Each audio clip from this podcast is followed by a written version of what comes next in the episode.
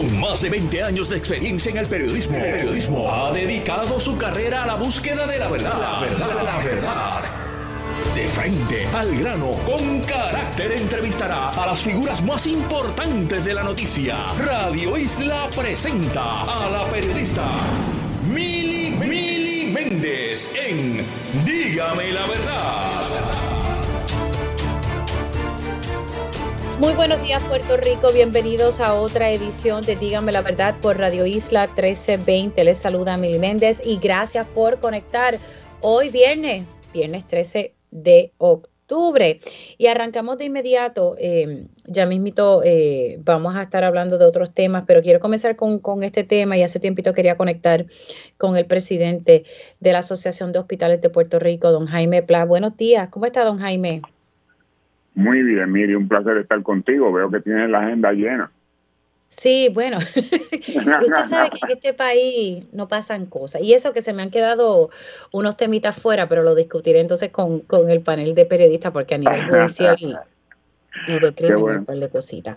bueno, don Jaime, hay una preocupación. Hace un tiempito atrás eh, yo había hablado sobre el cierre temporero de una sala de parto en el hospital, ¿verdad? Eh, en Moca. Eh, pero entonces me llega información y es algo que quería corroborar con usted sobre la situación en, con el hospital IMA. Eh, ayer se, se, publicó que la sala de emergencia de, esa, de ese hospital estaba cerrada temporeramente. Quienes están conectando por radioisla.tv van a poder ver la fotografía me dicen que esto ya lo mandaron a quitar, pero en efecto, la sala de emergencia, eh, ¿verdad? Del hospital IMA, o por lo menos aquí estamos hablando, sí, del hospital IMA, eh, eh, ¿está cerrada de manera temporera?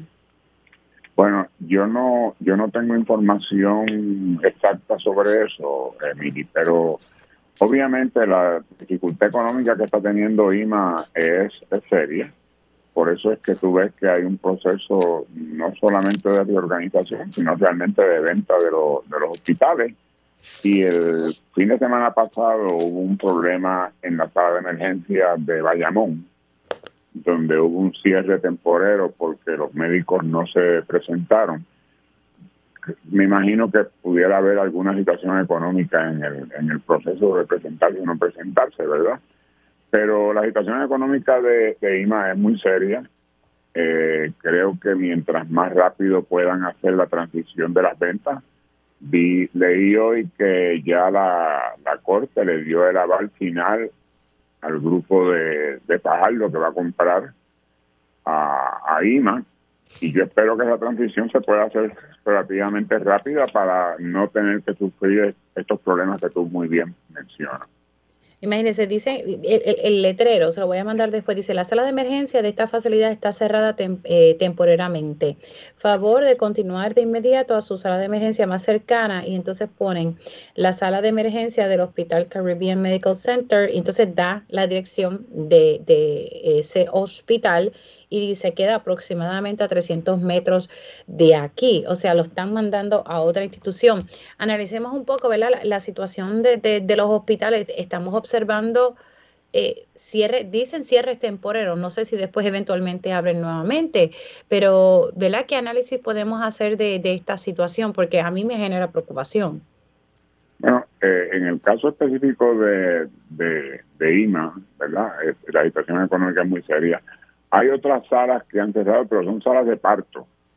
Y este problema de las salas de parto, pues es un problema que se ha estado discutiendo y analizando, porque el problema básico de esto eh, no es que falten los obstetras, ¿verdad? Es que no hay nacimientos suficientes para mantener a todas las salas de parto abiertas. Y, y entonces pues se crea ese problema. En, en, Fajardo mismo el hospital ya había cerrado salas de parto, pero aquí se han cerrado eh, alrededor de 12 o 13 salas de parto de, de, diferentes hospitales, porque es que los nacimientos no, no son suficientes para poderlas mantener eh, viables de manera económica. Y cuando hablo de manera económica, eh, hablo de que hay que tener un anestesiólogo, hay que tener eh, pintas de sangre, hay que tener una serie de cosas que si no llegan los partos se pierden. ¿verdad? Y entonces pues han tenido que tomar esa decisión. Ahora, yo hablaba precisamente sobre este tema eh, con obstetras y me dicen, bueno, Mili, en efecto, no, los nacimientos, ya sabemos que hace por mucho tiempo, hace muchos años corrido, la natalidad está baja, pero por otro lado tenemos una escasez de obstetras y algunos obstetras que ya decidieron que no quieren atender partos. Sí, hay, hay, muchos obstetras que han tomado una determinación de eh, dedicarse a la ginecología porque también eh, muchas de las parturientas no se están cuidando bien. Entonces hay partos de mucho riesgo y las cortes han estado otorgando una, unos laudos muy fuertes para los obstetras. Este, y, eso complica la situación. O sea, la parte de malpractice y lo que cuesta una, una impericia o una determinación de que hubo una impericia, ¿verdad? Eh, ha creado mucha preocupación en los médicos obstetras ginecólogos. Sea que sí, ese es el escenario. Ahora, eh, las personas pueden estar tranquilas de que hay suficientes salas de emergencia en los hospitales del país donde las personas pueden ir a recibir atención médica. Sí, eh, por ley la sala de todo todo hospital tiene que tener una sala de emergencia abierta y yo pues he oído solamente de dos salas que han cerrado, esa que tú me dices ahora de Fajardo y la de Bayamón la semana pasada, pero todos los demás tienen sus salas abiertas. Aquí en Puerto Rico se dan alrededor de cuatro o cinco mil visitas eh, eh, diariamente a las salas de emergencia de Puerto Rico, de una manera o de otra. Aunque sea que no, no debe generar esto una preocupación sobre los servicios que puedan recibir las personas. No, no, no, no debía, no debía generarlo. Y si alguien entiende que hay una sala cerrada, debe informarlo porque yo creo que el Departamento de Salud debe intervenir con una sala que cierren, porque parte del arreglo de la licencia es que la sala de emergencia tiene que estar abierta. Okay. Ahora, ha generado un poquito de, me, han escrito por el comentario que, usted acaba de hacer, eh, eh, cuando a qué usted se quiere referir y si puede profundizar un poco más cuando dice que el problema son las parturientas que no se cuidan. Bueno, lo que pasa es que los obstetras quieren mantener un buen régimen a través de los nueve meses para ver cómo se está cómo se está desarrollando esa esa actividad para llegar al parto ¿verdad? Si, si la persona eh, se está cuidando, si tiene sus laboratorios bien, si el, si el bebé está, está cómodo en su sitio. Y en muchas ocasiones hay personas que no se cuidan mucho, ¿verdad? Y entonces, pues, los partos pueden ser atípicos. Y también eh, yo agregaría, la realidad es que también recuerde que no todo el mundo tiene plan médico y, lamentablemente tenemos un amplio sector del país de escasos recursos que pues se las están viendo un poco difíciles y, eso puede abonar a, este escenario, don Jaime. Sí, definitivamente, y tú sabes, este antes había un régimen muy serio de, de cuando tú eras una, una persona que estaba encinta, pues dejabas de, ingerir alcohol, te cuidabas tu dieta. Hoy en día no necesariamente está sucediendo de esa manera. Mm. Don Jaime, antes de, concluir la conversación, eh, ustedes tienen, y cuando digo ustedes, la Asociación de Hospitales de Puerto Rico tiene una convención anual que creo que es ahora en, a finales de octubre. Sí, la, ya la semana que viene, del miércoles al viernes, en el centro de convenciones, en el hospital, en el hotel Sheraton, en todos los hospitales me tiene loco. Este, eh, en el hotel Sheraton y tenemos un programa muy bueno empezando el miércoles. Eh, vamos a tener eh, el director ejecutivo de la Junta de Control Fiscal, vamos a tener al, al secretario de Vivienda para que nos hable de los fondos CDBG que no han salido todavía.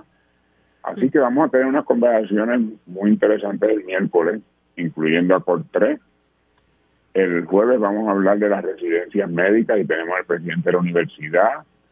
Eh, y tenemos un grupo bien nutrido de profesionales que van a estar dialogando y a crear toda una conciencia sobre el futuro de la salud y hacia dónde vamos. Y, ya el viernes por la noche pues vamos a tener una gala para honrar a cuatro profesionales de la salud que han hecho unas labores excelentes, incluyendo a Domingo Torres Sayas del Grupo de Salud eh, Menonita, a la doctora Sara López de Fajardo, que es la persona que probablemente va, a comprarle el hospital de Ima Fajardo, mm. al obispo Morales de la Iglesia Episcopal y el trabajo que están haciendo en San Lucas. Y, y voy a tener también a un doctor de Mayagüez que, que ha hecho un trabajo por 40 años en, en los hospitales del área oeste de Mayagüez, que es el doctor Humberto Olivencia. Así que vamos a, honrar a esas personas y yo creo que vamos a pasarla muy bien, están todos invitados. Y Mili, si quieres pasar por allá, con mucho gusto te recibimos. Muchas gracias. Importante, ¿verdad?, que en esa convención se, se dé esa discusión sobre el acceso a la salud y, y primero que podamos tener a nuestros profesionales graduándose del recinto de ciencias médicas de la Universidad de Puerto Rico y que se le den los, los espacios en los hospitales y que se atienda ¿verdad? la problemática del acceso a la salud pública. Don Jaime, se me cuida mucho. Ok, Miri, muchas gracias. Cuídate mucho. Cómo no, don Jaime Pla, presidente de la Asociación de Hospitales de Puerto Rico, hablando un poco eh, sobre esta información y que me llegó eh, fotografías de un, literalmente un letrero del hospital IMA en Fajardo, del cierre temporero de la sala de emergencia. Eh, las personas que laboran allí me informan que después mandaron a quitar el letrero, eh, pues para evitar que los medios de comunicación llegaran allá. Así que lo que estamos observando es con, en el caso del Hospital Lima, es la, serias, eh, la seria situación económica que tienen y como ya adelantó don Jaime Pla, ya ha trascendido que la doctora Sara López sería quien estaría adquiriendo ¿verdad? los hospitales IMA eh, y ella es de Caribbean Medical Center. Y las salas de parto, que yo creo que este tema sobre la natalidad y las salas de parto, más allá de mandarnos a parir, este tema hay que analizarlo. Así que eh, creo que tenemos que tener una discusión seria sobre este tema. Siendo las 10 y 13, quiero darle espacio a estos residentes. Llevan tiempo, pero tiempo, años, con un problema en el servicio de agua potable. Hay días que tienen, hay días que no tienen absolutamente nada, pueden estar semanas sin tener agua. Sin embargo, la factura del agua llega rapidito. Eh, tengo en línea telefónica a Hilda Rodríguez eh, y también a Rafael Cabrera. Ambos son residentes de Monteflores y Villa Palmera. Eh, primero, buenos días, Hilda, ¿cómo estás? Buenos días, Mili, ¿cómo estás? Ay, bien, gracias a Dios, viernes. gracias a Dios, viernes. Así es. Se une también a la conversación Rafael Cabrera. Muy buenos días, don Rafael, ¿cómo está? buenos días, saludos, todo bien. ¿Y tú, Mili, cómo te encuentras? Gracias a Dios, bien, hay salud, así que estamos bien. Hablemos de, esta situación que ustedes llevan años eh, y también han sometido querellas, pero querellas y querellas. Eh, y tristemente, y los medios han reseñado esta situación. Eh, que no es de ahora, sino que ya viene de hace mucho tiempo. Eh, comienzo eh, contigo, Hilda. Pues sí, Mili, gracias por prestar atención a esta situación que estamos pasando. La situación del agua lleva muchos años, incluso desde finales de los 90, por eso es que muchos de los residentes que tienen casa pusieron cisternas.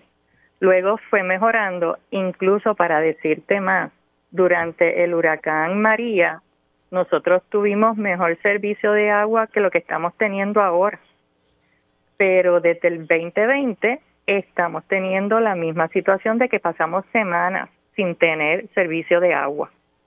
Y esta semana, desde el viernes pasado, hemos estado días sin agua. Puede llegar por la madrugada, tal vez de 1 a 4, de 2 a 6 de la mañana, pero el resto del día no hay agua.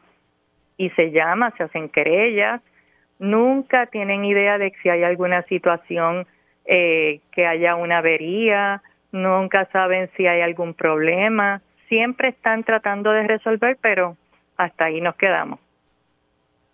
O sea, pero vamos a decir, en, en una semana, ¿cuántos días ustedes tienen agua? Segura 24 horas, quizás dos. Ay, padre. Don Rafael, cuénteme usted un poquito, ¿verdad?, de lo que han estado viviendo.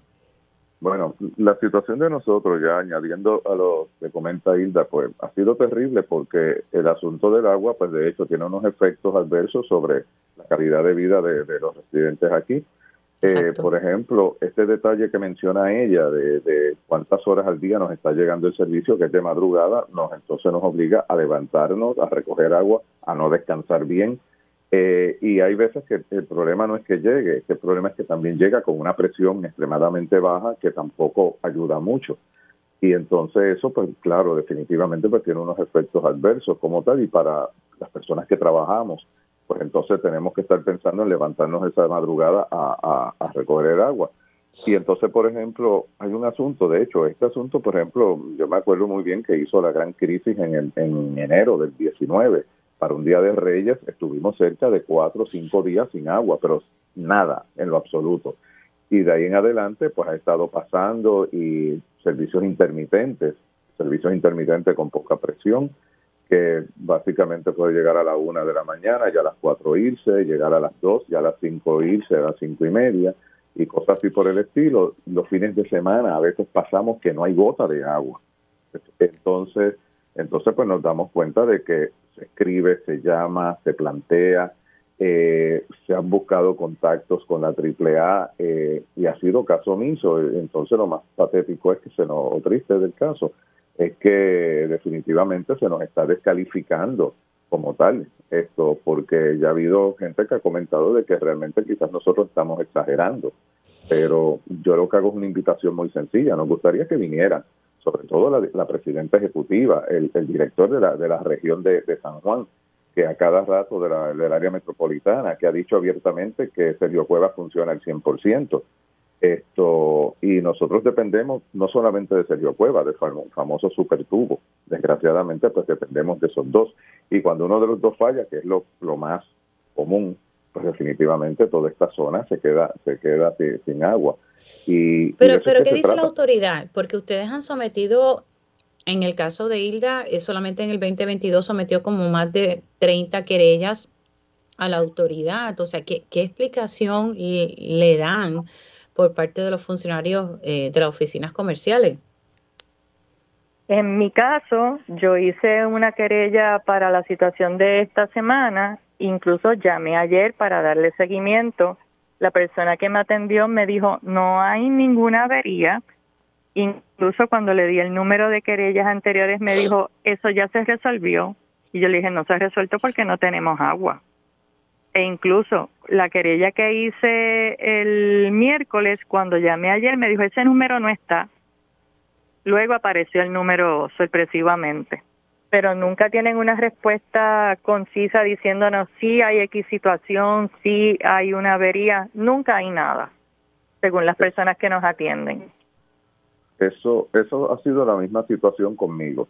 Yo he hecho quizás esto, porque yo utilizo mucho las redes sociales para informar sobre el asunto, pero también yo he tenido, yo he hecho querellas a lo largo del de tiempo, esto desde el 2020 estoy haciendo querellas. Esta semana también hice otra y la respuesta fue la misma, que no saben por qué, porque es que no hay ningún tipo de avería como tal. Y, y esa ha sido la explicación que, que se nos da constantemente y además de la explicación, uno lo que busca es algo muy sencillo, solución solución al problema, porque nos pueden dar 20.000 explicaciones, pero no resuelven absolutamente nada. Yo me acuerdo que dentro de lo más terrible, y quiero de hecho que para, que uno, para que se, se conozcan los absurdos de todo esto, cuando fueron los terremotos de 2020, enero, el agua se fue también en la zona, digo, no por los terremotos, pero a mí me dieron la explicación que gracias a los terremotos no había agua. E, e, esa fue la explicación que me dieron. Esto, me dan explicaciones como estas, esto, es que van, es que están reparando en tal lugar y yo le digo, sí, esa reparación ustedes la anunciaron para la próxima semana. Yo estoy hablando de que de la semana pasada no tengo agua. Eh, así que llegamos a un absurdo en términos también de las explicaciones que dan cuando las ofrecen. Como dice Hilda, nunca, de hecho las explicaciones son que no saben por qué, porque todo está en orden. Y hasta los ejecutivos de ellos pues hablan de que todo, todo funciona. Pero, ni siquiera se han dado una vueltita por allí para que vean que, que ustedes no tienen agua. Bueno, yo mm. puedo decir, yo puedo decir lo siguiente.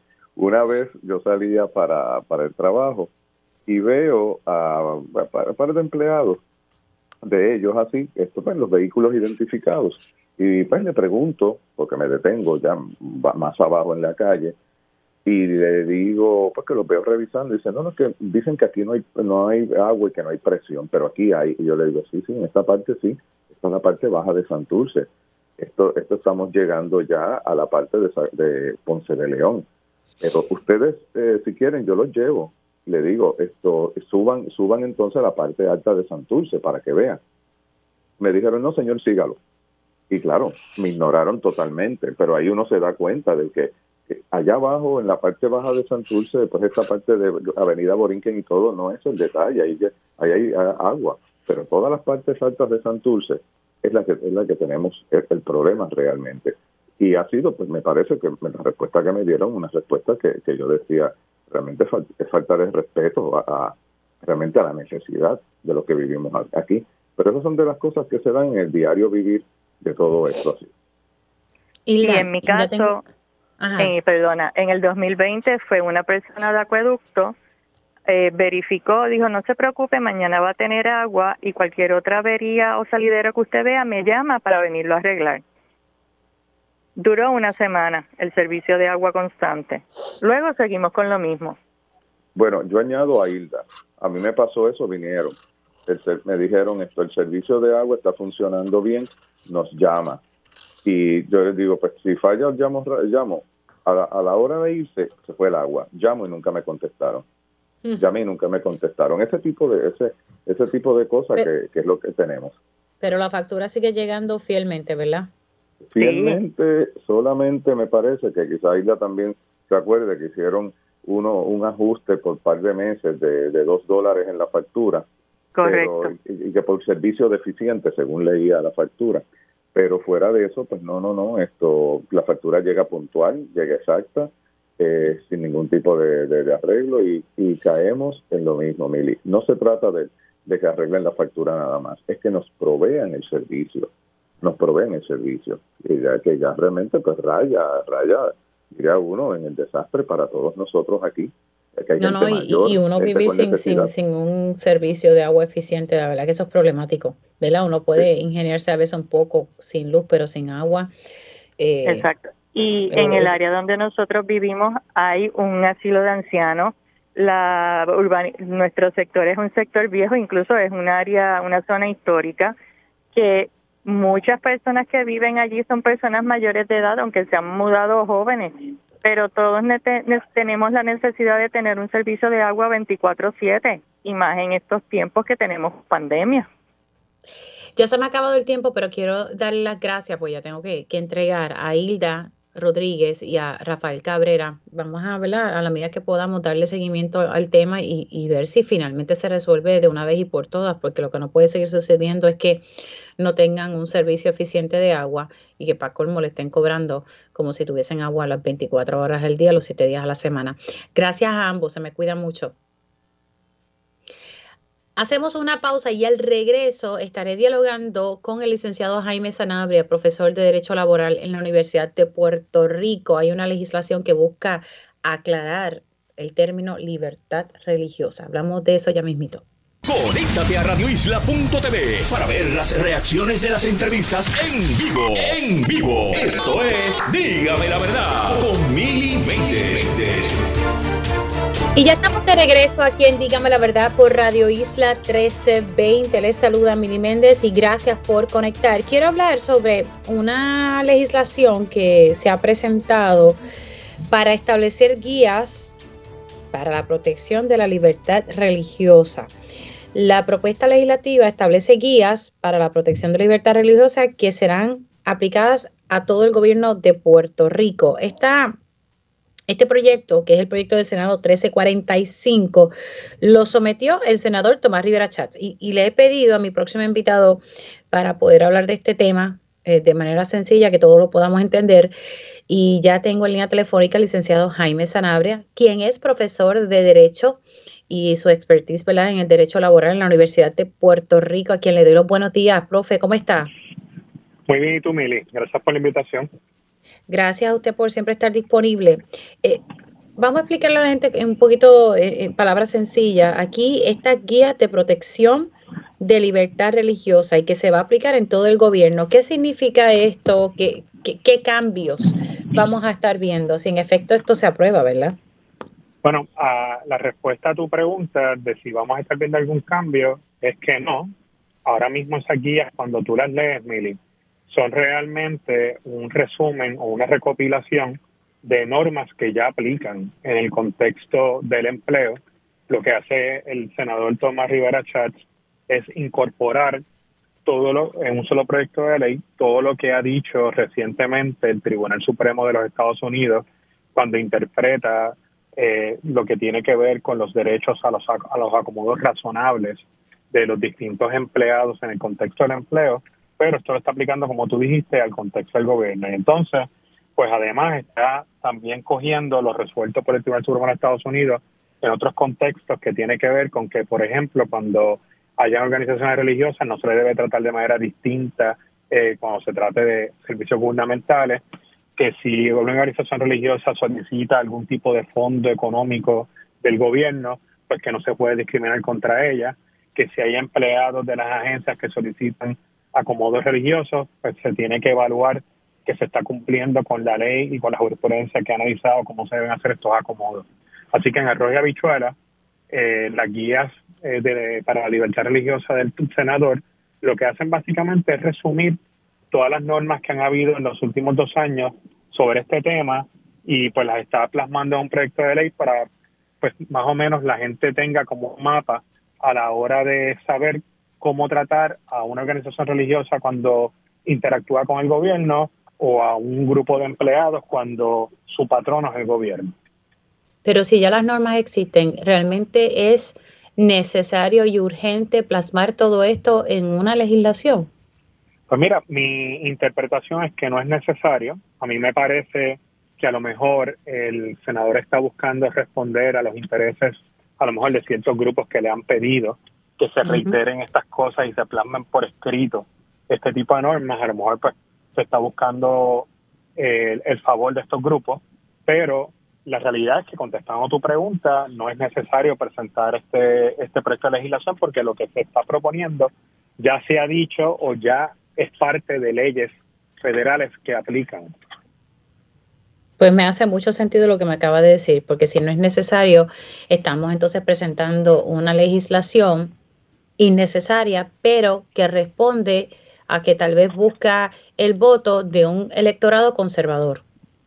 Correcto. Yo creo que una de las críticas grandes que, que tiene, eh, que ha pasado en estos días el, el, Partido Nuevo Progresista y el senador Rivera Chats, pues es una persona que ha sido bastante vocal a favor del grupo religioso, ha sido precisamente que durante la administración que está en, en curso no se está atendiendo eh, necesariamente los reclamos o los puntos de vista del sector religioso conservador y veo esto quizás como una manera del Partido Progresista tratar de apelar a ese sector conservador que piensa que se está yendo del partido o que el proyecto Dignidad está amasando como parte de su de su electorado. Hmm, interesante, interesante ese planteamiento. Así que yo, yo por eso lo miraba y decía, Dios, ¿qué querrán con esto? Profesor, usted subió en sus redes sociales porque eh, cada vez eh, eh, tiene unos espacios para orientar a las personas sobre, sobre ¿verdad? distintas cosas que, van surgiendo o cambios en, legislación, en, cuestión de cosas laborales. Puso un video recientemente y quisiera pues hablar un poco sobre esto. Usted me dice que la agencia federal, ¿verdad? Que, que busca que se cumpla con, con, con aquellas leyes que, que son antidiscrimen, eh, hay algo nuevo aquí, en, ¿sabe? Hay, hay, hay algo nuevo que tienen que entonces eh, implementar. Hay un nuevo reglamento, tengo entendido. Sí, la agencia conocida como la Equal Employment Opportunity Commission, el EOC, Emily, que es la agencia federal que se encarga de, de, velar porque todas las leyes que prohíben el discrimen en los lugares de empleo públicos y privados eh, se cumplan, o sea, que los patronos no discriminen, publicó un reglamento en días recientes interpretando lo que significaba para ella el concepto hostigamiento, el hostigamiento por razón de distintas categorías protegidas como pueden ser la orientación sexual, identidad de género, la religión, la raza, el color, etcétera. Y como parte de esas guías, eh, que las cuales ahora mismo están en un proceso de comentarios de la ciudadanía, eh, esa agencia está eh, requiriendo que a todo empleado que trabaje, ya sea en sectores públicos o privados, que solicite que se le llamen por los pronombres que ese empleado elige. Como tú sabes, nadie en Puerto Rico, ningún patrono puede discriminar contra un ser humano por razón de la identidad de género que ese ser humano tenga. Y como parte de esa identidad de género, muchas, muchas de estas personas pues sienten, ¿verdad?, que a veces no nacen eh, con el género, con el sexo que se adecua al género que ellos eh, se sienten identificados con. Y entonces, pues como parte de ese derecho a escoger su género, pues ellos también pues, podrían pedir a distintas personas y entidades que se hagan referencia a ellos eh, por sus pronombres, la, ella, ella, etcétera. Mm. Los patronos, como norma general, ¿verdad? públicos y privados, deben dar el espacio en los lugares de empleo para que estas personas se sientan que se les respeta y reconoce su identidad de género. Pero ¿qué pasa, Mili? Que cuando se redacta el reglamento por parte de esta agencia, la agencia dice que aquel empleado que solicite que se le llame por su pronombre, pues hay que cumplir con esa petición de ese empleado. Y la guía no hace una salvedad ni una excepción que, y esto, mire, sobre un tema que eh, se ha debatido y que genera mucha tensión en los espacios de trabajo, que es la excepción de los grupos religiosos. Como tú sabes, Mili, hay religiosos que opinan, ¿verdad? Dependiendo del dogma que tengan en su religión, que tú naces hombre o naces mujer, que tú no te puedes convertir en un hombre y que tú no te puedes convertir en una mujer. Y esos grupos religiosos que piensan así, piensan así porque creen en los dogmas de su religión y ellos están comprometidos con esos dogmas y esa es la creencia religiosa de ellos. En la medida en que un religioso tú le exijas que se exprese de cierta forma o que llame a otro por sus pronombres y el religioso no crea en ello, eso potencialmente podría estar violando la creencia religiosa de esa persona y si esa persona solicita un acomodo para que se le, para no decirle a la persona su pronombre, pues se supone que el patrono lo atiende inmediatamente y lo evalúe. Aquí yo no estoy diciendo, Mili, que se discrimine contra las personas por identidad de género. Aquí yo no estoy diciendo que se discrimine contra los religiosos. Lo que estoy diciendo es que el lugar de trabajo es un lugar donde debe haber un ambiente por lo general neutral donde se acomoden los derechos de los distintos grupos. Y en ese sentido, si bien una persona de la comunidad tiene derecho a elegir su identidad y que se le llame por sus pronombres, ese derecho mm. no debe reconocerse aplastando, ¿verdad? O lacerando los derechos de otros grupos. Hmm, interesante, ahí se ven unos, unos choques. Es cuestión de verdad de que, se respeten las creencias de, de cada sector. Profesor, gracias, un abrazo, se me cuida mucho. Gracias a ti, Un abrazo. Nos vemos. Cómo no. El profesor Jaime Sanabria, hablando ¿verdad? de varios temas que, que impactan el área laboral. Hacemos una pausa y al regreso vamos a hablar sobre lo más reciente que, que ha pasado en, Medio Oriente con este conflicto que hay entre Israel y este grupo Hamas. Eh, de verdad que es un escenario bastante fuerte y pues las noticias han, cambiado todos los días. Así que vamos a hablar eh, sobre este tema con un profesor ya mismo. Dígame la verdad, las entrevistas más importantes de la noticia se escuchan aquí. Mantente conectado. Radio Isla 1320. 1320. Conéctate a radioisla.tv para ver las reacciones de las entrevistas en vivo. En vivo. Esto es Dígame la verdad con Mili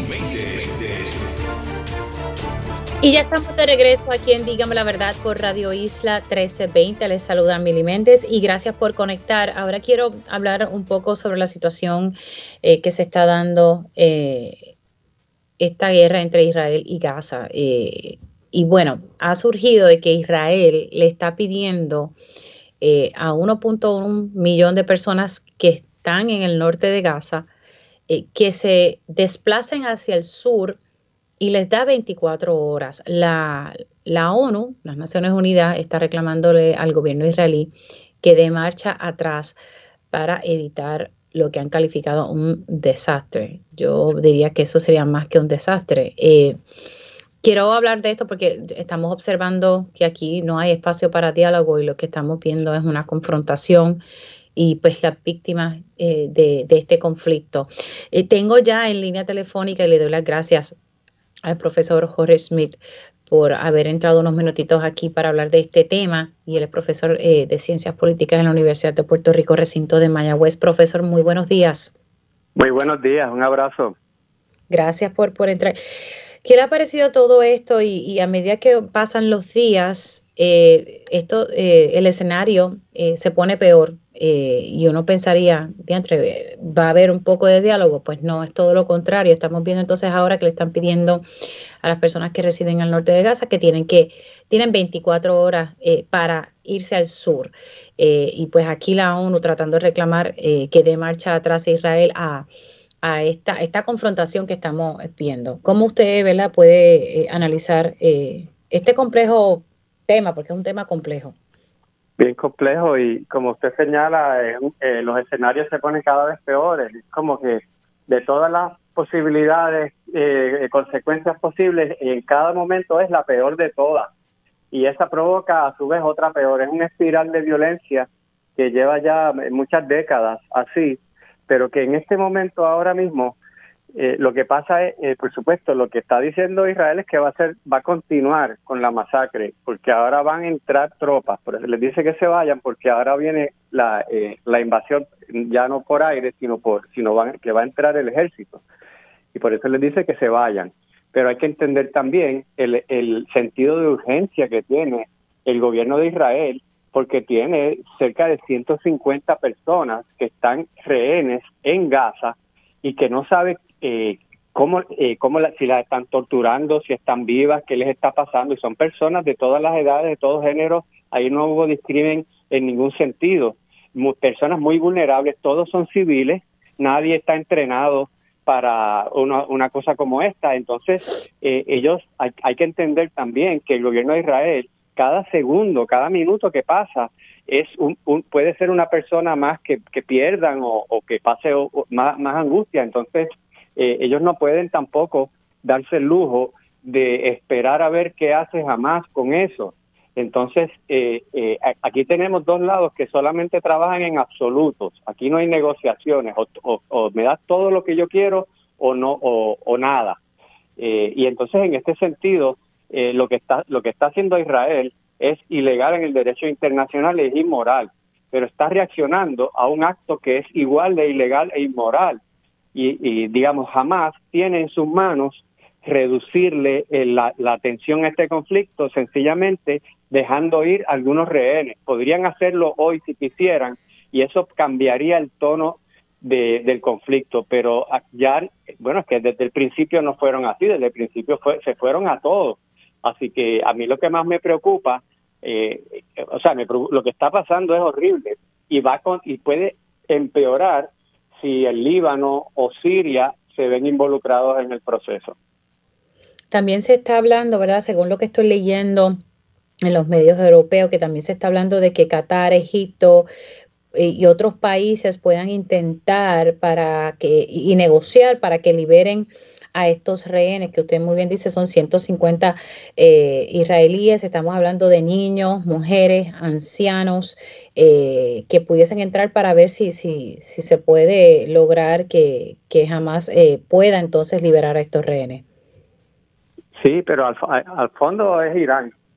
cualquiera de esos mm. países van a, pueden ser intermediarios, pero a quien tienen que convencer y quien, quien verdaderamente tiene la capacidad de influir en alguna medida las decisiones de Hamas, igual que tiene las decisiones sobre Hezbollah allá en el Líbano, es Irán. Entonces Irán está claro, ha dicho que, está celebrando, ellos dicen que ellos no fueron, pero que están celebrando y que ojalá que desaparezca Israel. Así que Irán no ha demostrado hasta ahora las declaraciones de los ministros exteriores de Irán no demuestran que tengan muchos deseos de hacer eso de, o de apoyar eso.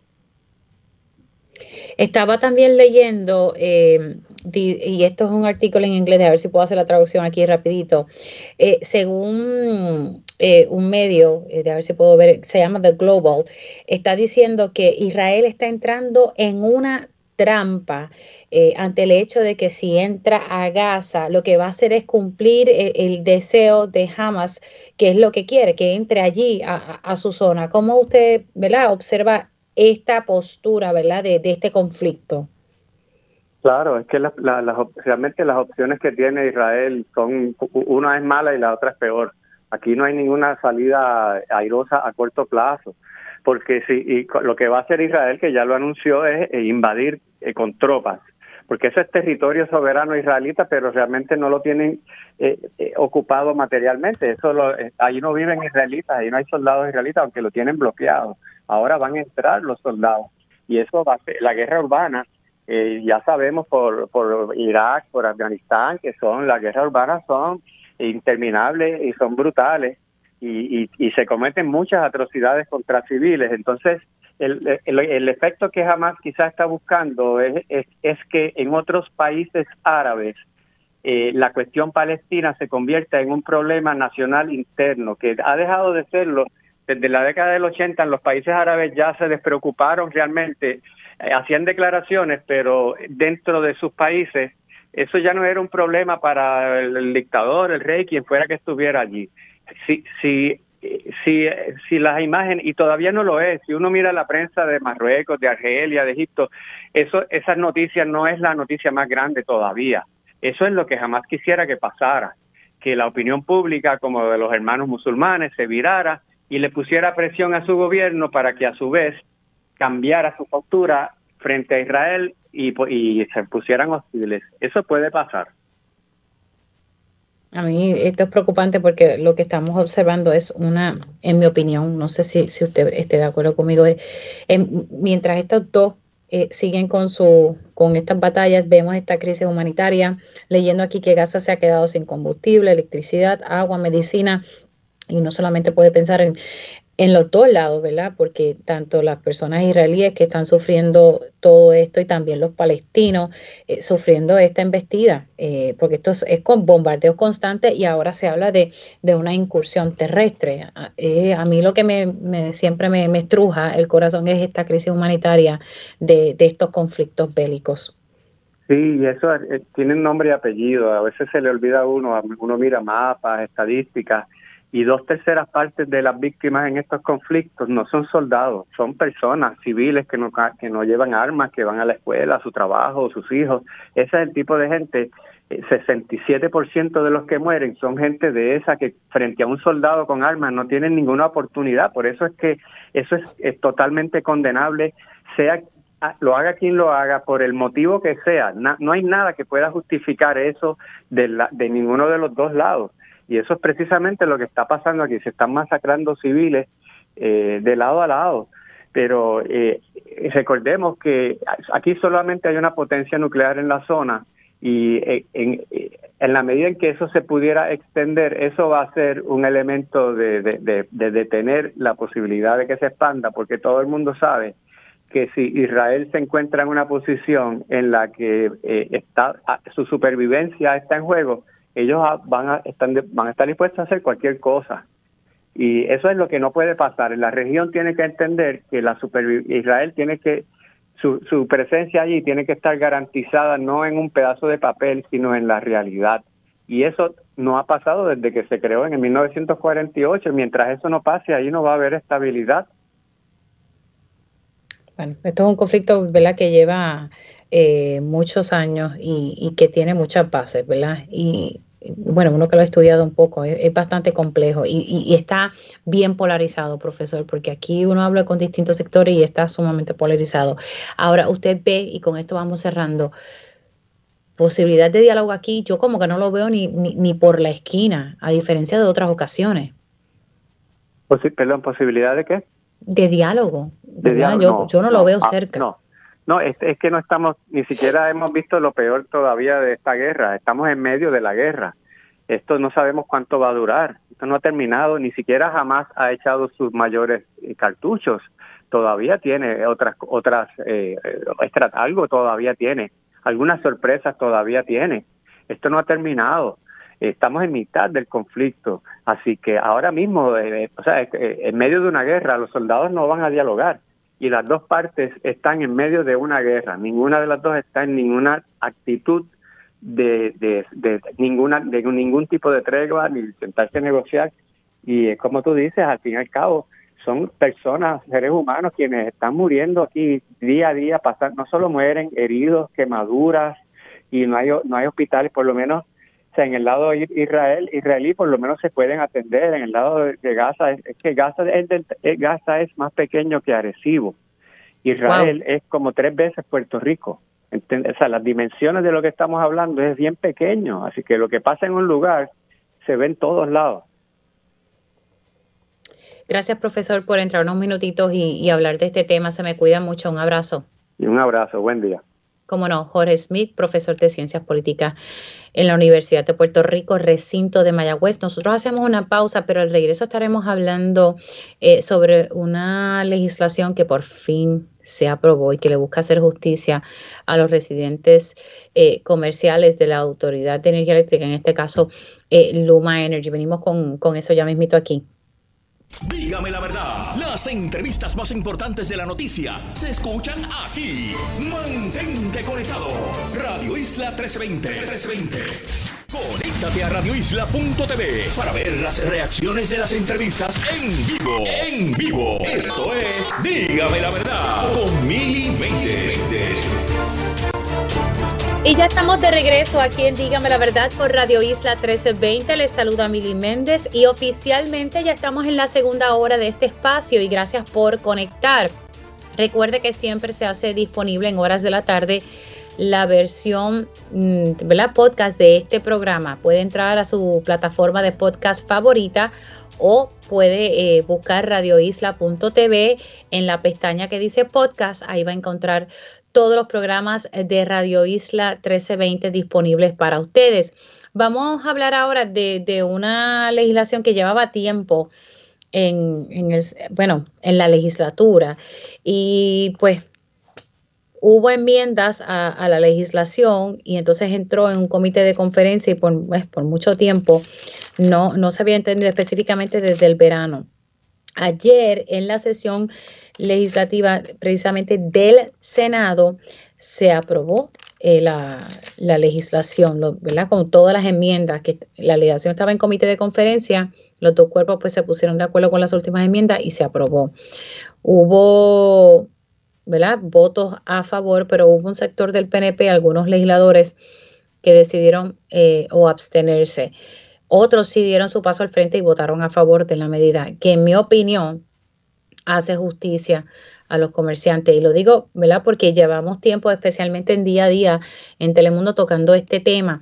Y quiero darle los buenos días a Hilda Arias. Ella es la dueña de Diet Home. Muy buenos días, Hilda. ¿Cómo estás? Hola, buenos días, Mili. ¿Me escuchas bien? Sí, te escucho muy bien. ¿Y, tú a mí? Sí, perfecto. Hilda, quería dialogar contigo primero antes de hablar con, con el senador Juan Zaragoza, porque tú llevas tiempo, recuerdo cuando estuviste conmigo en día a día denunciando que a ti te llegó una factura, creo que era de, ¿cuánto era? ¿32 mil dólares o 42 mil? 42 mil. Ay, Dios mío, que cada vez que lo escucho me da una cosa mala. o sea, 42 mil y, y, fue que por un tiempo Luma Energy te estuvo mandando una factura estimada, la cual tú estuviste pagando en todo momento. Y de momento todo cambió y te dijeron, espérate, usted debe 42 mil dólares. Eh, eh, haga un plan de pago para pagar. Cuéntanos un, poquito. Pues sí, eh, en abril, en febrero de este año recibimos mi negocio Diet Home recibió una factura por 42 mil correspondiente a los últimos dos años desde el era desde el 20, 2020 hasta el 2022, ajustando todo el tiempo que nos habían estado facturando estimado la mayoría de ese tiempo, casi un año entero, fue año de pandemia, que nosotros al ver que, que eh, la cantidad que facturaban era menos, entendíamos que, que, era lo lógico. Pero para hacerte el cuento corto, eh, fuimos a, a, protestarla, a decir, mira, pero ¿qué es esto? Esto es una locura. Y nos explicaron y ahí vinimos a conocer que hay una ley que pues les permite hacer esto, ellos pueden estimar porque solamente, como tú dijiste antes, solamente se le puede repasar eh, o revisar a, los, a las residencias 120 días para atrás, pero esto no incluye comercios ni industrias. Los, los, los ¿cómo se dice? Los, los, los exime de eso. Y entonces ahí pues procedía a, bueno, esta ley debe cambiarse. Entonces pues, tú sabes, porque puedo arreglar mi caso a lo mejor ahora, porque eso fue lo que hice, fui al negociado de energía, eh, protesté, se está reevaluando el caso. Yo no sé si lo voy a tener que tener que pagar finalmente o se tomará en consideración lo que yo estoy alegando que verdad para mí fue negligencia de ellos el estar dos años sin venirme a leer y más que yo tengo un contador afuera, o sea que no hay razón para que para que acumularan eso. Eh, pero lo importante de todo eso, aparte de mi caso, es que se enmiende la ley para que no vuelva a ocurrirme esto, ni a mí ni a ningún pequeño comerciante. Sí, tú te has convertido básicamente en la voz cantante de, de muchos comerciantes porque volvemos a lo mismo. Esto, el hecho de los 120 días hacia atrás que no te pueden estimar o venir con errores, sí le aplica a los clientes eh, residenciales, pero no a los comerciales o industriales. Y lo que se busca específicamente con el proyecto de Senado 1218, que se aprobó ayer en el Senado, es que le aplique también a los comerciantes y evitar estos errores, porque la realidad es que no hay motivo alguno para que se esté estimando una lectura. Usted va y la lee. Si hay un problema con el contador, esos son otros 20 pesos. Eh, pero la realidad es que de momento venir con una factura de 42 mil dólares y que después si hago un plan de pago me cobra un 8% en intereses de ese plan de pago es mortal para muchos pequeños comerciantes. Eh, mi preocupación en este caso, Milia, aunque estoy contenta de que, se, que veo que se está moviendo en, en favor de, de, aprobar la legislatura y, y, enmendar esa, esa ley, es que entiendo que todos los eh, senadores PNP se abstuvieron porque yo creo que ellos están a favor de otro proyecto que radicó Georgie Navarro en el 2021 que no pro, no no procedió, no no avanzó eh, y tú sabes cómo son estos partidos, ¿verdad? Este, si no lo y tengo miedo que el gobernador no firme esta medida porque su partido no lo está aprobando. También tengo miedo que, que sea que creo que, que la, yo no he estudiado bien el, proyecto que radicó Georgie Navarro, porque creo que él lo que trata de cubrir es que se enmiende a que protejamos al pequeño comerciante, pero no va a proteger comerciantes grandes. Entonces, la, el, proyecto 1218, el proyecto 1218 es para todo comerciante. Y tengo, mi, tengo mis dudas de si el gobernador va a querer aprobar a todos los comerciantes o solamente quiere proteger al pequeño comerciante y entonces a lo mejor no procede que firme el proyecto 1218, ¿entiendes? Ahora, esto se aprobó ayer con 18 votos a favor y 6 votos abstenidos de senadores no progresistas. Otros tres del Partido Nuevo Progresista, William Villafañe, eh, Wanda Soto y Nitza Morán, votaron a favor. Imagínense, si Nitza Morán no llega a votar a favor, ella que, que, que, presidió la Asociación de Comerciantes de Santurce, eh, pues ella votó eh, a favor. Los demás se mantuvieron abstenidos. Ese es el escenario. Pues yo espero que el gobernador, tú sabes, que el, que el gobernador reflexione, o sea, que el gobernador actúe, eh, eh, sea su decisión, pero que sea a favor de los comerciantes, ya sean pequeños comerciantes, grandes comerciantes, pero que tiene que, esa legislación hay que promover, o sea, hay que, hay que, hay que hacer algo, porque no nos podemos quedar así. Ya yo, como tú sabes, después de que protesté, tuve tres meses más que me volvieron este año a leer estimado, que tuve que estar yendo todos los meses a Luma para que dejaran de estimarme, porque si no el año que viene tengo otra sorpresa. Sí, sí, no. Eh, imagínate, eh, tú tienes que estar constantemente visitando las oficinas diciendo, mira, no, no, no me leíste, me estimaste. No se supone que, que, los clientes tengan que estar haciendo eso, pues se supone que Luma tiene el personal suficiente para que se estén eh, leyendo los contadores y no estimando. Exacto. No, yo estoy retratando el mío mensualmente y voy allá y le digo, mira, no me han ido a leer con miedo hasta que no, hasta que esto no se arregle, tú sabes. Hilda, te quiero dar las gracias por entrar unos minutitos aquí en Dígame la Verdad. Igual, gracias a ustedes por mantenerse atentos a esto y por darnos el, la, la exposición que queremos para que todos los comerciantes se unan y podamos pues lograr que, el, gobierno nos escuche y, y nos apoye en esto. Gracias, Mili. Gracias a ti. Hilda Arias, ella es la dueña de Diet Home y que recibió en febrero de este año, increíblemente, una factura de 42 mil dólares eh, por errores en la factura. ¿verdad? Estuvieron estimándole la factura, no le estaban leyendo, perdón, el, el contador. Estaban estimando la lectura y no lo estaban eh, leyendo. Tengo en línea telefónica el presidente de la Comisión de Hacienda del Senado, precisamente el senador Juan Zaragoza, que es coautor del proyecto del Senado 12 y 18. Buenos días, ¿cómo está? Muy bien, ¿y tú, Meli? Muy bien. Todo bien, que es viernes. Es viernes 13, pero estamos felices porque es viernes. Exacto, estuve oyendo a la, que entrevistaste anteriormente. Eh, Déjeme eh, decirle que doña Hilda ha sido una voz eh, cantante en este tema. Ella está desde febrero, recuerdo cuando vino a, día a día en, por Telemundo y trajo este caso ante nuestra consideración. A mí me parecía que esto era, y, y no se quedó ahí, ella se movió en la legislatura, también fue al negociado eh, y también está tratando de ayudar a otros comerciantes que tienen este problema. En efecto, por fin ya esto se aprobó ayer, senador.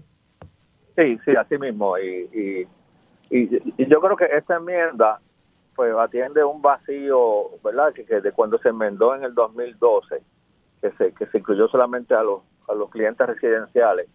En aquel momento pues respondía, ¿verdad?, a la práctica nefasta de energía eléctrica, de, de facturarte cuando ellos quisieran y ajustarte cuando ellos quisieran. Y, en muchas ocasiones también eh, negarte los planes de pago. O sea, yo creo que la mayoría de los puertorriqueños conocemos historias de horror de, esas malas prácticas. Eh, y, entonces aquí se cierra ese vacío, incluyendo los comerciantes. O sea, los comerciantes son eh, un, un, cliente de energía eléctrica o de genera de Luma como, como cualquier otro. O sea, no había realmente una razón lógica por la cual hacer una, una distinción, ¿verdad? Eh, la, persona que entrevistaste planteaba unas dudas sobre si el gobernador lo, lo firmaría. yo la duda que tengo es que en, en eh, eh, no es tanto con el gobernador, sino con la Junta, ¿verdad? Ay, señor, de verdad. Sí, sí, porque sé que la Junta siempre le busca la, el ángulo de las cosas no, usted iba a decir que le busca las 20 patas al gato. No quisiera pensar que van a decir, bueno, en la medida que los comerciantes, que son los que pagan más, tú le limites la capacidad a energía eléctrica de facturar para atrás, eso pudiera afectar el plan fiscal. No, no, lo que pasa es que lo que hay que explicarle a la Junta es que Luma tiene que hacer su trabajo y si la Autoridad de Energía Eléctrica tampoco lo hacía, pues eh, es que ellos lo que tienen que hacer es leer el contador no estimarlo. O sea, de, ellos no se están negando a pagar, ellos quieren pagar el, el consumo, ¿verdad? La energía que están consumiendo, pero yo te quiero pagar lo que estoy consumiendo, lo, no, no es lo que tú estimas.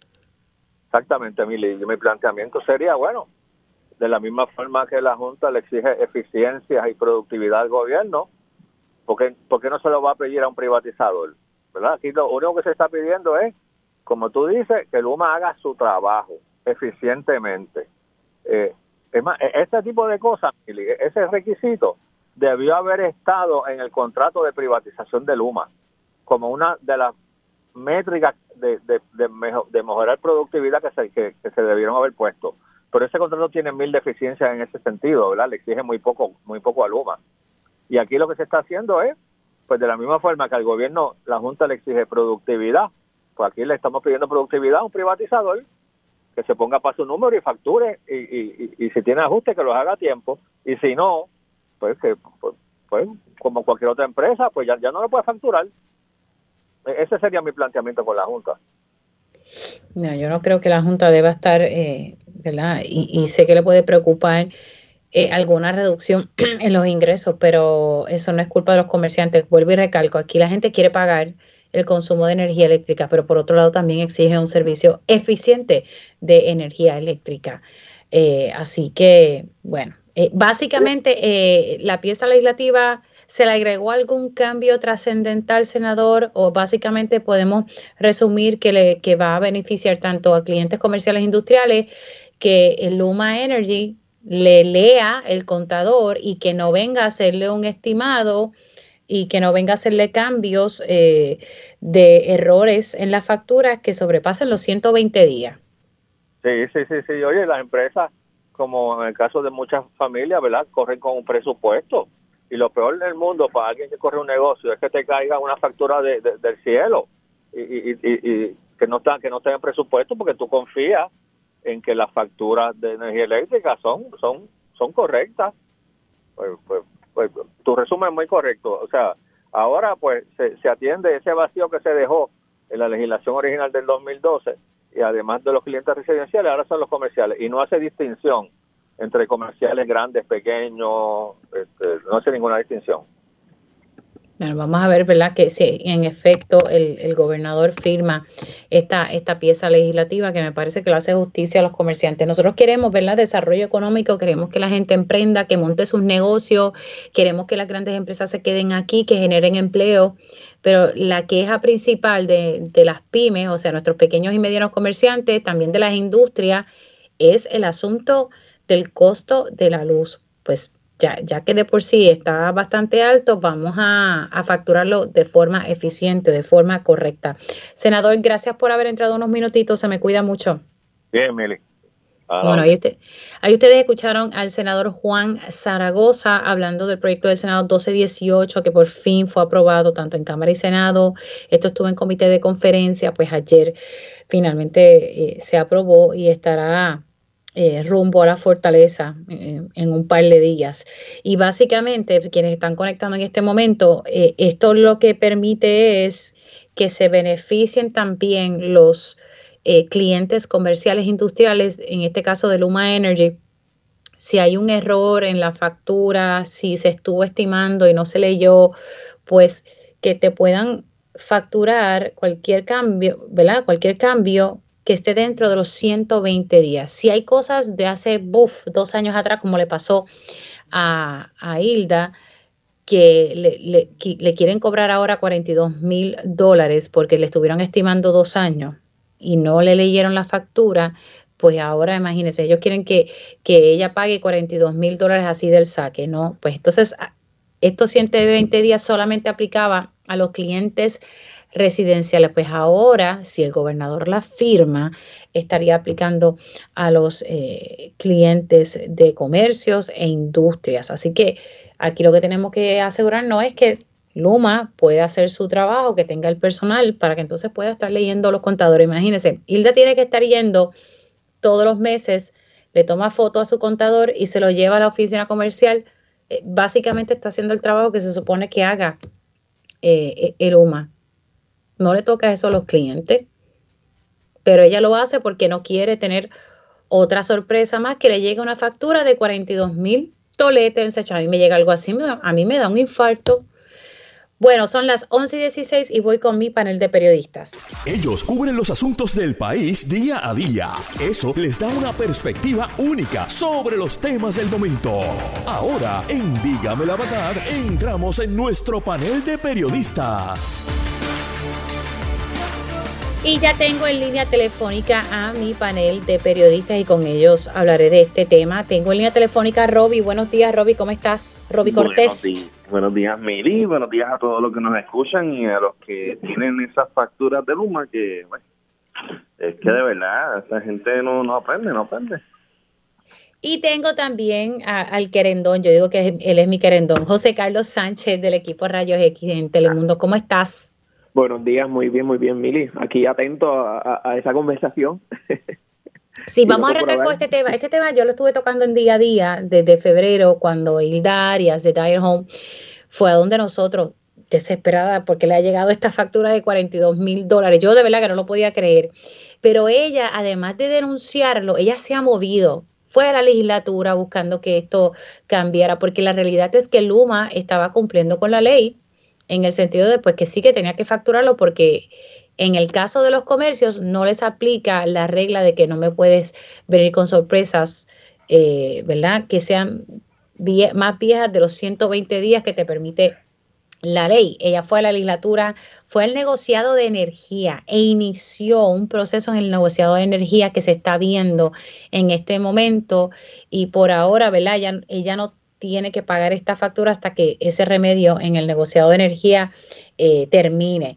Eh, ella se ha movido, pero hay muchos comerciantes y me ha llegado otros eh, dueñas de, de, salones de belleza que me dicen, mira, Mili, a mí me llegó esto, no me han leído. Entonces, son muchos los comerciantes que están en el mismo barco. Ayer por fin se aprobó el proyecto del Senado 1218 que le hace justicia a todo el mundo.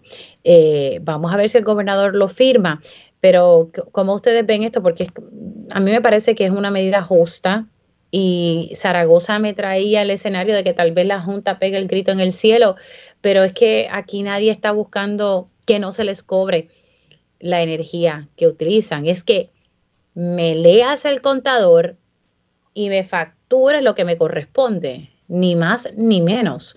Eh, y eso no es, eso no está pasando ahora mismo con muchos comercios. Llegan con esta sorpresita y después le dicen, bueno, pues que no puedo hacer nada, usted tiene que pagar eso. No, señor, no. Si usted no me leyó el contador y está estimando, esa no es mi responsabilidad. Así que yo espero que ojalá el gobernador firme esta pieza legislativa porque me parece que se le hace justicia a estos comerciantes que vuelvo y recalco, no están pidiendo no pagar la luz, es que me factures lo que me corresponde. Comienzo con, contigo, Rob, y luego paso con José Carlos. Bueno, el énfasis en el ojalá el gobernador lo firme. Y, me explico, yo felicito a esta ciudadana, Hilda, porque pudo, pudo moverse a través de todo el sistema para, para, en cierto modo, darle visibilidad a este asunto que afecta, como tú dices, a literalmente a todos los comerciantes en Puerto Rico de una forma u otra que en algún momento han tenido esta situación de, momento de un cobro milenario de, una factura, pero que, que en verdad muchas veces no necesariamente tiene sentido. Eh, yo creo que en este caso esperamos, yo espero que, de verdad se, se, firme y se convierta en ley. Creo que es lo más justo, así como tú mencionas, y sobre todo el hecho de que la Junta yo creo que debería preocuparse en que, en que las propias agencias de gobierno paguen las facturas de luz que tienen, que son bien grandes, eh, son muchos millones que están ahí, y que sin embargo Luma pues no ha pues, no, no ha podido facturarles a ellos. O sea es bien fácil cuando cuando decides ir a donde la persona a donde el empresario pequeño el comerciante el pequeño eh, eh, y, y querer cobrarle estos miles de dólares cuando entonces tienen agencias de gobierno que tienen millones en deudas y no se le y no se le ha hecho caso a ese asunto aún de una manera efectiva. Y pues entonces terminamos todos pagando por por este tipo de error. Así que nada yo yo espero que, que, sí que, se haga justicia con este asunto y que y que finalmente pues estas deudas viejas que, en este caso no la, la agencia tanto energía eléctrica no, no pudo cobrar en su momento pues que pues, no es justo. O sea si ya son cosas como dicen eh, agua pasada pero nada eh, estoy pensando, leyendo leyendo el reportaje que, que salió en primera hora, eh, la, cita de Carmelo Ríos, Carmelo Ríos votó en contra de, esta medida diciendo pues, que, que no se puede dar ahí bendito, pero el ahí bendito se lo están haciendo a, a, gente del propio gobierno, so, como que no no me no me cuadra esa situación, pero anyway. Pues nada, eso.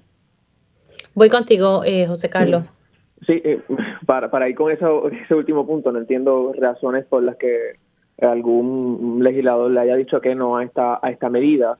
Eh, sin embargo, sí creo que es una oportunidad para, para que Pedro Pierluisi se rectifique con el tema de la energía eléctrica. Eh, sabemos que en esta campaña primerista la, la, la el batón de, de Jennifer González ahora mismo es utilizar el tema de la luz, de Luma, etcétera. Si Pierluisi firma eh, eh, no firma este esta esta medida, yo creo que le estaría dando la razón a Jennifer González de que le está verdad defendiendo a Luma y no está defendiendo al pueblo. Y al final, pues como bien menciona Mili, la medida no se no busca, y por más que leí, estuve escuchando el análisis de Zaragoza y he estado pendiente también a, otras notas que han salido, la medida no busca que la gente no pague, al final es que Luma ajuste sus operaciones para que le cobre correctamente a las personas y, las personas tengan un trato justo en términos de ese pago. Así que poniendo un ejemplo y yo pensando, ¿verdad?, en qué, en qué analogía uno pudiera hacer para que la gente entendiera. Cuando tú vas a un restaurante, imagínate que fuiste hoy a un restaurante, pagaste eh, la comida y que te llamen en tres semanas a decirte, mira, no eran 30 pesos, eran 300 pesos, tienes que pagarlos nuevamente. La gente obviamente se, ya gastó ese dinero, no lo tiene Eh, y yo sé que este, inicialmente esto no va para los individuos porque los individuos estaban protegidos, pero los comerciantes ahora mismo en Puerto Rico la están pasando difícil. Ya de por sí esos estimados son, son costosos. Imagínate cuando le llegan estos retroactivos, como el caso que, muy bien presentó Miri. Así que yo creo que dos puntos importantes, que es una oportunidad para que el gobernador agarre el toro por los cuernos, como, como dicen por ahí con el tema de Luma, eh, y, segundo, ver también eh, una medida para, para ayudar a los pequeños comerciantes que ya de por sí la están pasando mal. Hacemos una pausa y al regreso eh, vamos a hablar y me gustaría verla que, José, Carlos presentó esta semana una historia en Rayos X, eh, ¿verdad? Eh, sobre el gobernador y, y las 19 mil obras eh, que sostiene Pierluisi ha realizado durante este cuatrienio. Vamos a hablar de eso al regreso aquí con mi panel de periodistas tras la pausa. Dígame la verdad, las entrevistas más importantes de la noticia están aquí. Mantente conectado y recuerda sintonizar al mediodía, tiempo igual, en Radio Isla 1320 y Radio Isla.tv. Conéctate a radioisla.tv para ver las reacciones de las entrevistas en vivo. En vivo. Esto es Dígame la verdad con Mili Y ya estoy de regreso con mi panel de periodistas que está integrado por Roby Cortés y José Carlos Sánchez. Precisamente voy a comenzar con José Carlos en, este turno para que nos presente un tema que, elaboró para el programa investigativo Rayos X eh, que se transmite por Telemundo.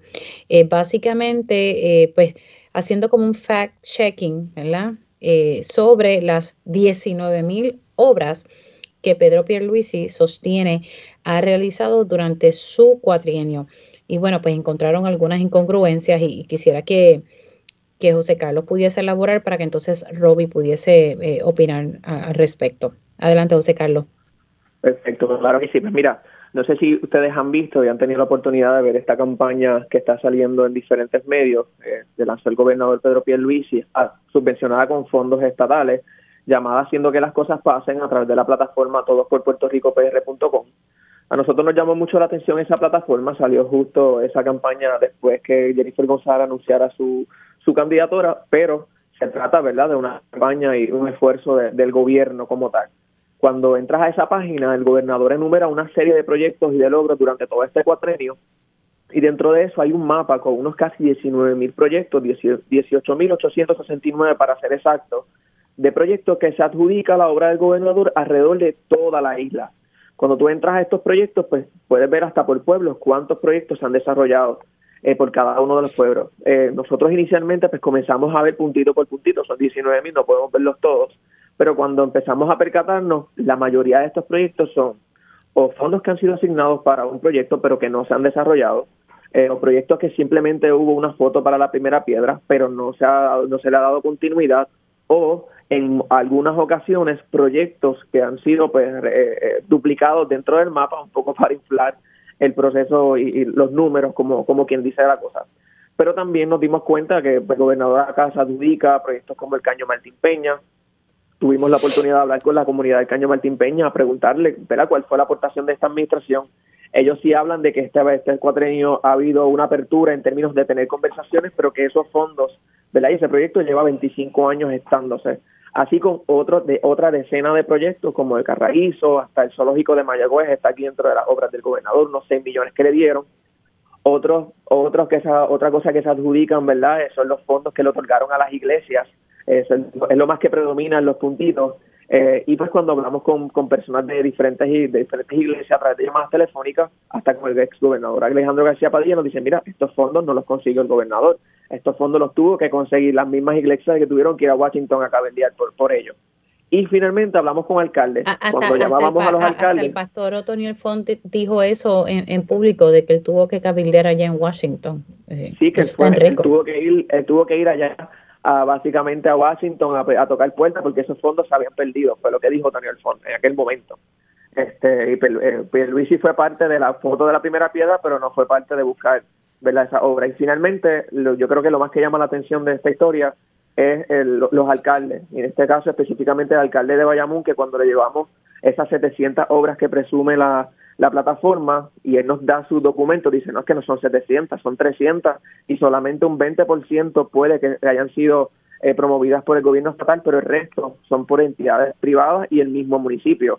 Eh, y el mismo alcalde encontró varias incongruencias hasta que estaba ahí el proyecto American University, que fue una universidad que cerró, etcétera, etcétera. Así que es una plataforma que está cargada de incongruencias, tal vez, como le, hablábamos y hablé un poco con, con Manuel Lavoy, director de Cor 3, le preguntaba si se trataba de un error técnico. Ellos pues afirman, ¿verdad? Y son bastante eh, asertivos cuando dicen eso, firmes, perdón, cuando dicen eso, que estas 19.000 obras son del gobernador y que no se trata de un error técnico, sino pues de asignaciones de fondos.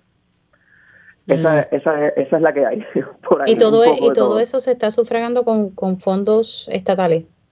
Eh, con fondos estatales. Y aquí está el punto importante, porque la gente dice, mira, esto es un asunto primarista, rápido están tirándole al gobernador. No, no, es que el gobernador lanzó una campaña con fondos estatales y nuestro y si tienen datos incorrectos, nuestro deber como periodista es fiscalizarlos y más que está subvencionado con fondos del gobierno. Lo está pagando Fortaleza. Mm, ok, ¿Y, ¿Y sabes cuánto más o menos se ha gastado en eso?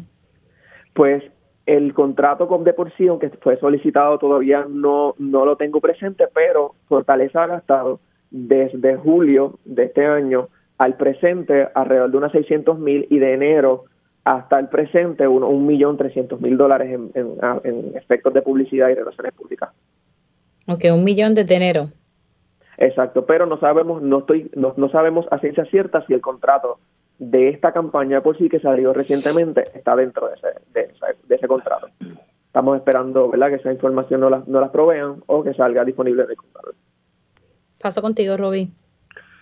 Bueno, como hemos visto en los pasados en los pasados meses y años, el gobernador Pierluisi ha tenido muchísimos problemas en poder probarle a la gente de que está haciendo obra.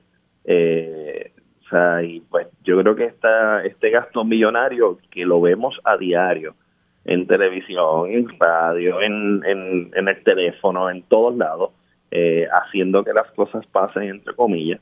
Eh, pues entonces crea crea esta situación. Vemos, vemos esta investigación de, de, rayos X, que los tengo que felicitar porque pues es algo que, que, yo creo que, que lo bajito siempre se ha denunciado, ¿no? El hecho de, de adjudicación de proyectos que no son tuyos. O sea, de, de, de, de, proyectos que tú no, que, que, que a lo mejor una entidad privada hizo todo el esfuerzo de cabildeo y de poder para poder conseguir esos fondos y pues el, gobierno se adjudica como que lo hizo eh, el, pues, ellos.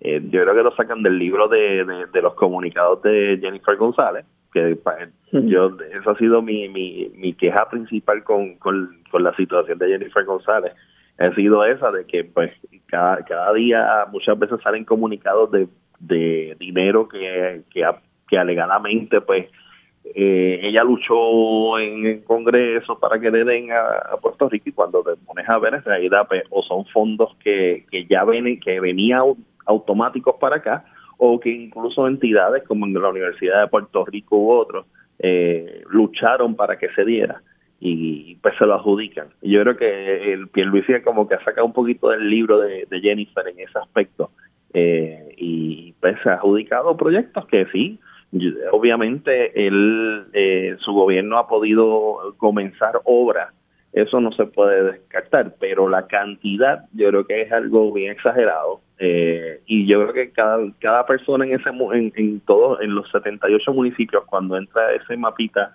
y ve tantos puntos se sorprendería, pero cuando de momento vas entrando y vas viendo los proyectos y te das cuenta de que muchos de los proyectos pues o no existen aún o están en ese proceso de, como ustedes hablan, de primera piedra, de la foto de la primera piedra.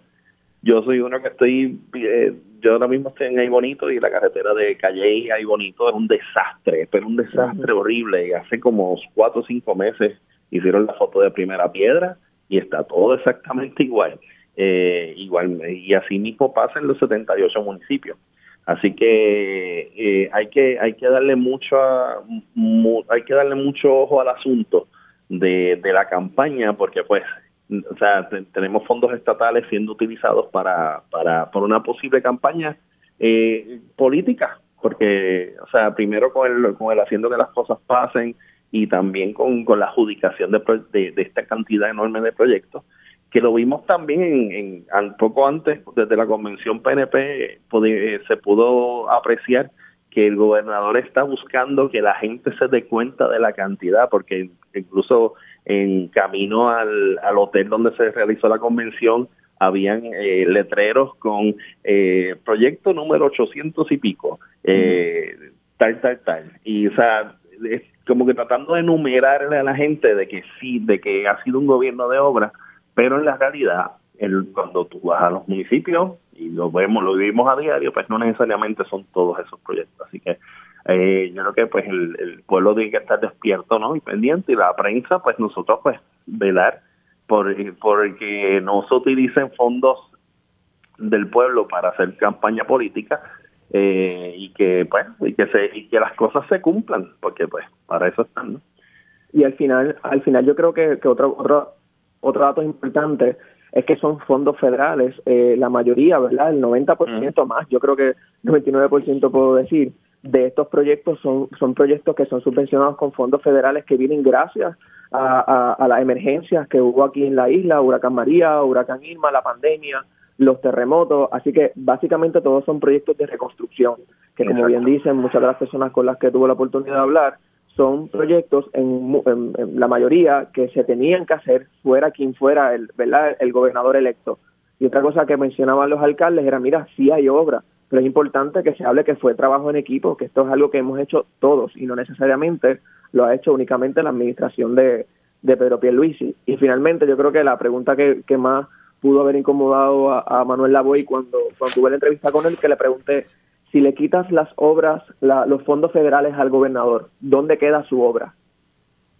Y pues mm. su respuesta pues, fue, fue más dirigida a que la obra estaba en, en otros, otros proyectos y en este caso se lo achacó a, a la mejora que ha habido en turismo en la isla.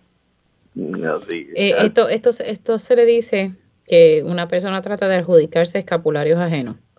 Definitivo. Y no, y sobre todo un gobierno que, que desde el principio ha dicho que, que todo, todos los asuntos, cualquier problema que se denuncia públicamente, la respuesta del gobernador siempre ha sido, ah, no se preocupe que nosotros tenemos, vamos a conseguir fondos federales para bregar el asunto.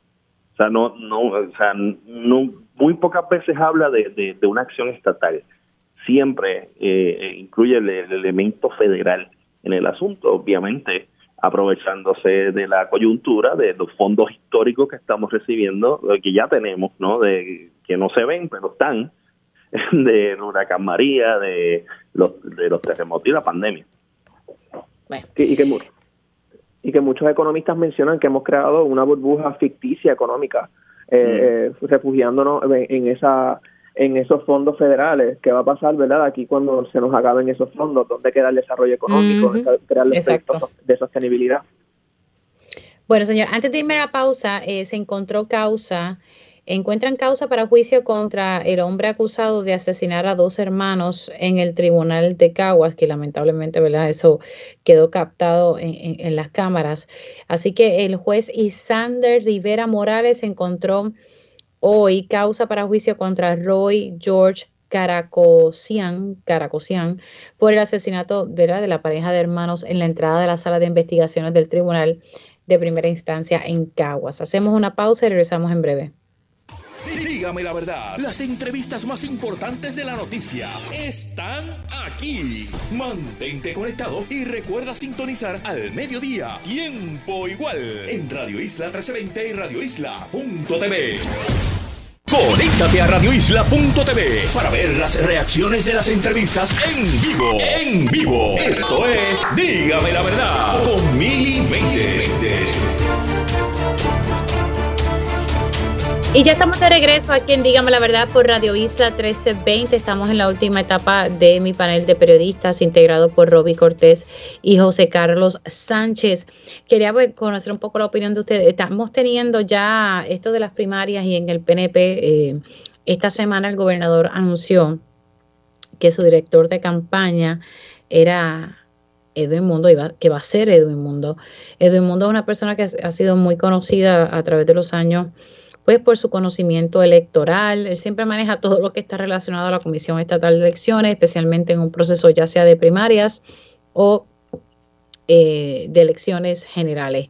Ayer hablaba con, con Johnny Méndez en Dígame la Verdad y Johnny Méndez obviamente reconociendo eh, que, que Mundo es un amigo, que lo conoce, que, que es un excelente recurso. Me opinó Johnny Méndez que fue un error, ¿verdad? Puso es un error el hecho de que el gobernador lo haya movido del área electoral, de los números, eh, y moverlo a, ser director de campaña, que es una labor completamente distinta. Eh, el, el, representante Johnny Méndez, pues obviamente claramente apoya a Jennifer González. Dice que, que, son amigos, eh, que ella es familia.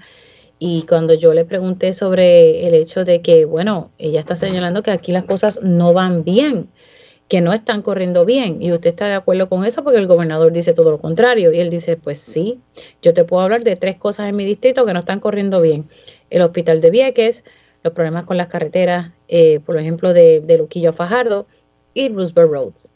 Así que estamos viendo dentro del Partido No Progresista estas diferencias. Unos dicen que las cosas están bien y otros dicen, no, no, las cosas no están tan bien.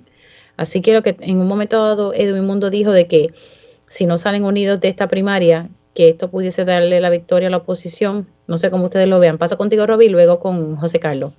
Bueno, el, propio Edwin Mundo lo dijo en el momento en que vino la, el anuncio de Jennifer González o él, dijo que si, si había primarias el, PNP iba a perder. Él lo dijo, está en récord, en todos lados. Eh, así que nada, lo vemos ahora, obviamente, pues en, en, otra, lo veremos en otra faceta.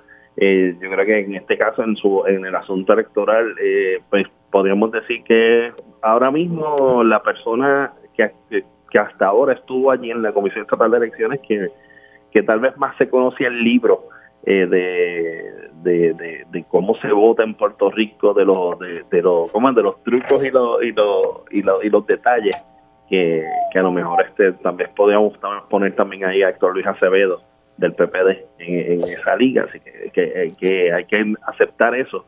Sin embargo, concurro con Johnny Méndez en el sentido de que, pues, yo creo que fue un error el, el, el ponerlo a él como director de campaña, primero porque, pues, ya eh, pues literalmente va a dividir al partido, va a dividir en este caso la, la, la, simpatía de...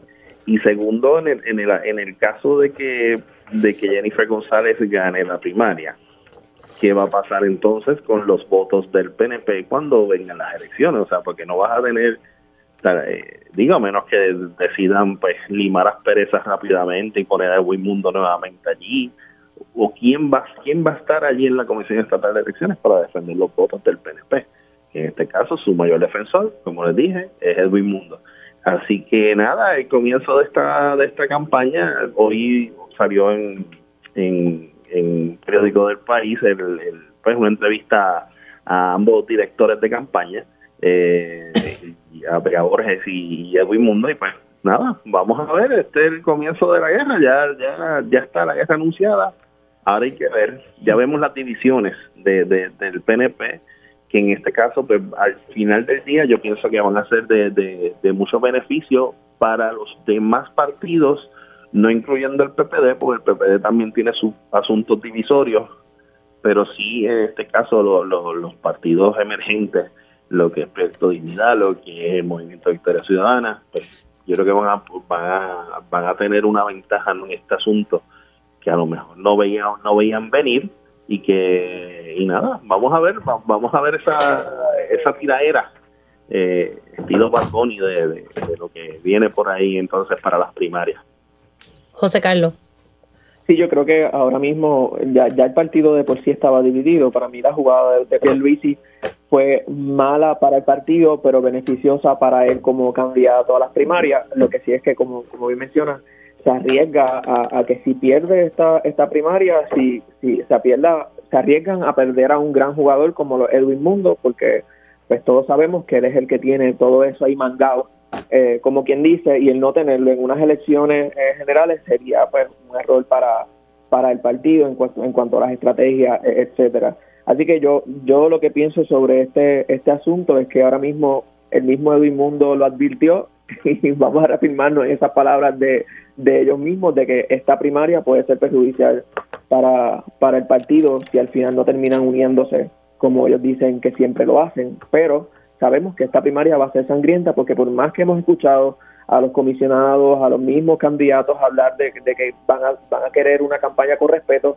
no es lo que hemos visto en las pasadas dos semanas eh, desde que Jennifer González lanzó la candidatura y desde antes, desde que lo estaba todavía, eh, desde que estaba jugando con esta estrategia de si me tiro o no me tiro, comenzaron ya a salir eh, cosas de, los, de, de, ellos mismos y todos estamos conscientes de quienes están tirando y sacándose esos trapos sucios son ellos mismos, la misma gente del partido. Así que no hay peor enemigo ahora mismo para ellos que ellos mismos. Gracias a los dos, a Robbie Cortés y a José Carlos Sánchez. Se me cuida mucho, lindo fin de semana. Nosotros hacemos una pausa y al regreso, tiempo igual.